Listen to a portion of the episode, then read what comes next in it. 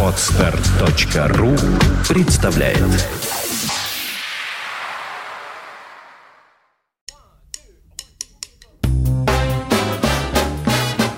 Слушать здесь.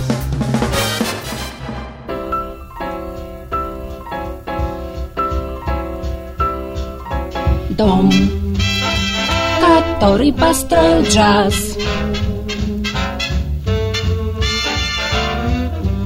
Вид сбоку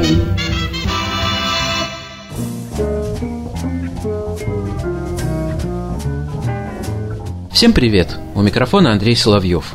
Тема, которой мне хотелось бы осторожно коснуться сегодня, это афроамериканская составляющая в современной музыке. Или, если проще говорить, вопрос о том, почему джаз – это по преимуществу все-таки черная музыка в своей основе, а вот среди выдающихся рок-музыкантов людей с темным цветом кожи совсем немного. Даже более того, безусловным и единственным великим представителем черного рока был и остается Джимми Хендрикс, как некое исключение, подтверждающее то правило, что рок – это альтернативная музыка белой расы. Рок – это джаз белых людей, с некоторой иронией любил говорить Леонид Борисович Переверзев. И была в его лукавстве известная доля истины. Наверняка любители музыки предоставят мне десятки доказательств обратного. В историческом сознании отображается не реальное положение дел, а определенный взгляд на ситуацию. Но стоит чуть-чуть копнуть, и окажется, что расовая тема яйца выеденного не стоит. По гамбургскому счету. И в джазе, и в роке в нашем случае даже и копать-то глубоко не придется, потому что речь пойдет о музыканте, который в иерархии черных королей рока, несомненно, занимает второе место сразу за Джимми Хендриксом. Это барабанщик и певец, композитор и руководитель нескольких групп Бадди Майлз.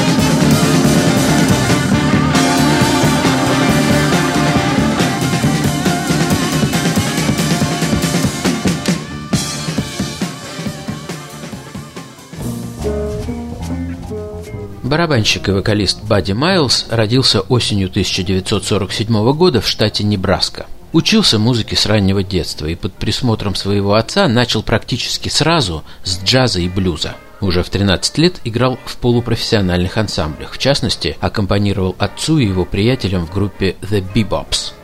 В 1965 году Бадди Майлз присоединился к группе Уилсона Пикета, а год спустя получил от гитариста Майка Блумфилда приглашение войти в состав ныне легендарного джаз-рок ансамбля Electric Flag. Именно его запись только что прозвучала которому прочили большое будущее, так как за его раскрутку взялся такой опытный в шоу-бизнесе человек, как Альберт Гроссман, продюсер, запустивший незадолго до этого на звездную орбиту самого Боба Дилана. Однако Electric Flag просуществовал недолго. Блумфилду, который был оригинальным гитаристом-новатором, не по душе было стремление Гроссмана любой ценой превратить Electric Flag в кассовую поп-группу. А Бадди Майлз, который по-настоящему почувствовал свои силы к этому моменту, все больше задумывался о собственном проекте проекте.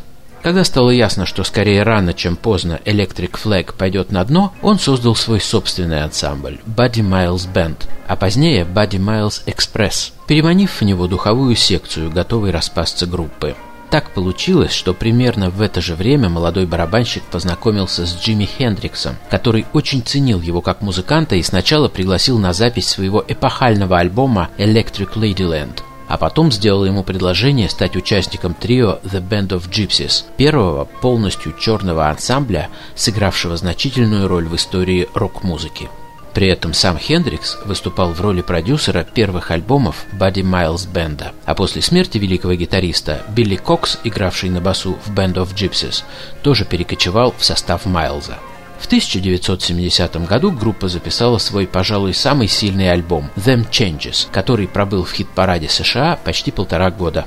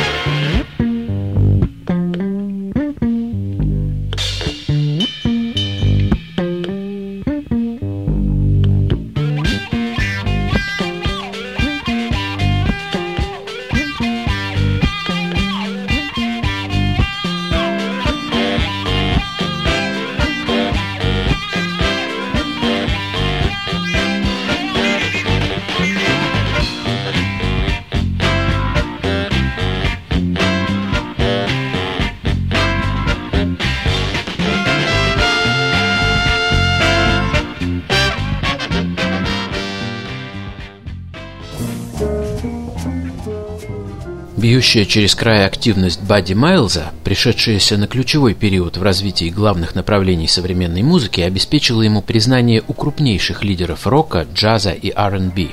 Его приглашают в свои проекты Карлос Сантана, Стиви Уандер, Дэвид Боуи и Барри Уайт. Однако скоро оказалось, что известность может обернуться и негативной стороной. В 1978 году Бадди Майлз попал на скамью подсудимых по обвинению в ограблении ювелирного магазина. Адвокаты, как могли, старались доказать, что их подопечный человек не бедный, никаких корыстных мотивов у него не было, и попал он в эту ситуацию совершенно случайно, в силу сложившихся обстоятельств. Ну, выпил человек, с кем не бывает. Суд этих увещеваний не принял и упрятал музыканта на год за решетку. Там Бадди Майлз подсел на иглу и вскоре после освобождения снова получил срок, на этот раз за распространение наркотиков. На этом фоне его музыкальная жизнь протекала весьма нестабильно.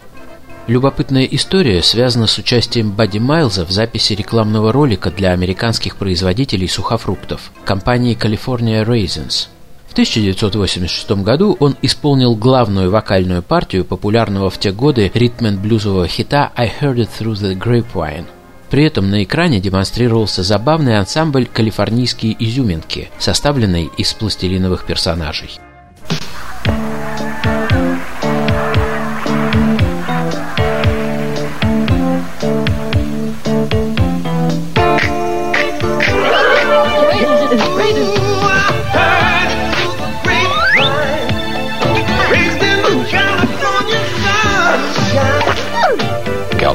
Raisins from the California vineyards. Don't you know I heard it through the grapevine? Sounds great, doesn't it? Мультик имел такую популярность, что поющие изюминки по воле продюсеров продолжили свою виртуальную жизнь, записали как минимум два полноценных альбома кавер-версий и озвучили несколько видеоклипов. За 15 лет до Гориллас, заметьте. Пластилиновая группа могла бы просуществовать и дольше, однако борцы за расовое равноправие заметили в анимационных сюжетах с участием темных вяленых виноградин, весело развлекающих белую публику, насмешку над афроамериканским населением США, и проект был закрыт. Ну а для любителей джаза, думаю, наиболее интересной страницей в творческой биографии Бадди Майлза и по сей день остается его сотрудничество с гитаристом Джоном Маклафлином, вместе с которым он записал альбом Devotion – свободную импровизационную пластинку, которую критики считают провозвестием эстетики современных джем-бендов. Джон Маклафлин – гитара, Лэри Янг – орган и фортепиано, Билли Рич – бас, Бадди Майлз – барабаны. Запись 1970 года.